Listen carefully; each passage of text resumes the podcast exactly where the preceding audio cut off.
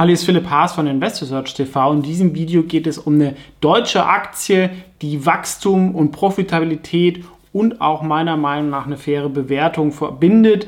Ähm, das ist eigentlich das, wonach man immer meiner Meinung nach schauen sollte, nämlich die Elmos Semiconductor. Ähm, der einzige Nachteil in dem Sinne, ähm, sie sind ein Zulieferer für die Automobilindustrie, was per se sehr unattraktives Geschäftsmodell ist. Aber was liefern sie zu? Vor allem Chips und Sensoren. Ja, und das ist natürlich A, hängt es weniger mit dem Verbrenner zusammen und B, wird der Anteil von diesen Themen, ja, wie irgendwelche ähm, Abstands, Beep, Beep, Beep, wenn man irgendwo parkt, ähm, oder wenn man im Auto irgendwas steuert, das wird zunehmen, aber auch solche Lichtelemente, ne, in Zukunft wird man, kann man sich darüber dann auch, sag ich mal, positionieren als Automobilhersteller, weniger über den Motor, sondern dann über die interne Haptik. Also diese Produkte haben sehr, sehr viel Zukunft im Auto und sie sind auch schon sehr, sehr lange dran nicht mehr Gründer geführt. Die Gründer sind nochmal Aufsichtsrat und beteiligt, also eigentlich ist auch so ein Familienunternehmen, was auch immer ganz attraktiv ist. Aber bevor es weitergeht, ich bin indirekt hier investiert. Daraus können sich Interessenskonflikte ergeben und das hier ist keine Anlageberatung oder Anlageempfehlung. Ein weiterer Anwendungsfall, ja, der auch Zukunftsaussichten hat, ist ähm, Smart Home, hat allerdings einen geringeren Anteil und man muss man auch sagen, ähm, da gibt es natürlich schon auch viel Konkurrenz in diesen Controllern und solche Sachen. Da spielt die Technik oder die Fantasie auch viel in Asien, ähm, aber sicherlich auch insgesamt ein Wachstumsmarkt. Und sie differenzieren sich auch halt über die Technologie und auch die Kundennähe, denn bei vielen Produkten gibt es natürlich dann auch günstige Anbieter. Aber das ganze Thema Steuerung über die Gestik, was ja auch jetzt Apple mit dem neuen ähm, Apple Vision Pro aufgreift, tatsächlich hier auch viel Zukunft, dass man irgendwie da interagiert. Aber sie sind natürlich dann B2B-Zulieferer, ähm, der aber, da kommen wir auch gleich dazu, da auch ordentliche Margen erzielt in diesem Segment, was auch ein bisschen, ich sage nicht untypisch ist, aber ähm, auch zeigt, dass ihre Produkte da durchaus gefragt sind. Und gerade in der Automobilindustrie mit Halbleitern ist natürlich auch die Nähe zum Kunden in Deutschland dann auch wichtig. Ähm, wenn diese Sachen nicht funktionieren, ja, ich kenne zum Beispiel irgendwie vielleicht eine oder andere so ein Reifendruckmesser, sowas machen sie auch, die funktionieren manchmal nicht äh, und dann piepst es immer und es kostet ja nie, nicht viel, aber äh, hat dann eine schlechte Kundenerfahrung, wenn man da irgendwie einen Reifen äh, wechseln will oder es sorgt für Stress äh, auf der Autobahn und dann war es irgendwie Fehlalarm. Ähm, und solche Themen, wie wir hier sehen, ähm, machen sie, haben sogar auch eine eigene Waferfabrik, die sie verkaufen wollten. Da hat der deutsche Staat gesagt, ähm, nee, geht nicht, an Chinesen äh, verkaufen wir das nicht. Ähm, muss mal gucken, was passiert. Also sind da schon relativ auch integriert, aber hängen halt, wie gesagt, am Automobilzyklus, aber profitieren halt von diesen drei Megatrends, Elektrifizierung, Komfort und auch das ganze Thema ähm, Licht. Ja, und natürlich auch ein weiteres Risiko, eine gewisse Abhängigkeit dann auch so zu Asien im Halbleitermarkt. Es ist aber wirklich eine schöne Wachstumsstory, wie wir nicht so viele auch haben.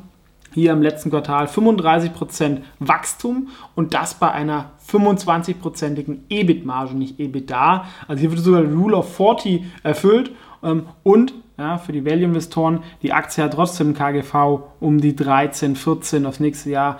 Ähm, also das ist sicherlich nicht zu teuer und das ist jetzt auch nicht der Mega-Zykliker. Das ging schon über einige Jahre jetzt, dieses Wachstum ähm, und soll auch so weitergehen, weil jetzt halt viele Programme gehen. In 2020 ging es ein bisschen runter wegen ähm, Corona. Aber gehen wir hier weiter in die Investorenpräsentation. Sie investieren halt viel auch in Forschung und Fabriken, also 12% R&D. Das sind manchmal natürlich auch individuelle Entwicklungen, das ist bei Heller oder so auch relativ hoch, äh, solche Einzelfertigungen, was dann nicht so skalierbar ist. Und deswegen kann auch mal der Cashflow negativ sein, wenn man halt dann ähm, irgendwas Neues aufbaut.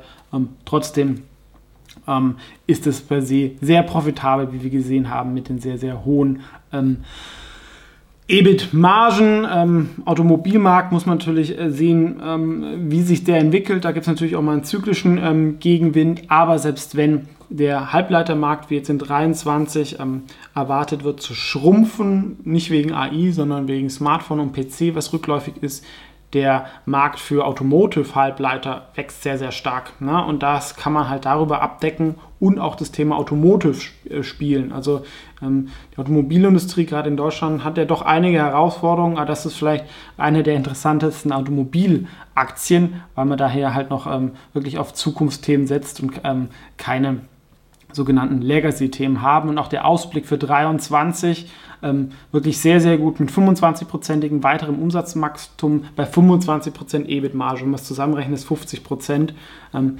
wenn das so weitergeht, ähm, sollte die Bewertung auch ein bisschen hochgehen und auch ähm, der Chart, weil er ist positiv. Ja? Ähm, nicht nur die letzten fünf Jahre, auch davor und der Free Float nur 40 Prozent, der Rest ist in Gründerhand, was ich auch sehr, sehr positiv finde. Ähm, deswegen, wie gesagt, hier auch eine Position in einem Wikifolio Nebenwerte Europa was ich da ganz interessant finde. Vom Fazit, ähm, nach dem Ferien-KGV gibt es hier ein ähm, doch ordentliches Aufwärtspotenzial.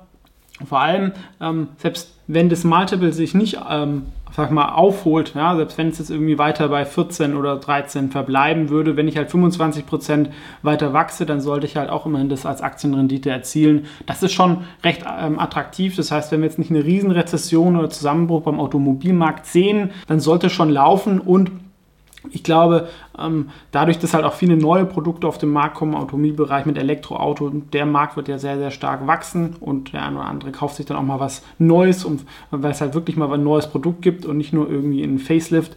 Ähm, deswegen ist es, denke ich, meiner Meinung nach nicht so interessant. Ähm, wollte ich kurz vorstellen, gerne kommentieren dazu und natürlich auch das Thema Smart Home noch zu Diversifizierung kann ganz interessant sein. Also es ist auch so eine solide Wachstumsaktie bei hoher Profitabilität ähm, und auch faire Bewertungen. Das sind eigentlich so Aktien, die ich gerne suche, ähm, wovon es auch nicht so viele gibt.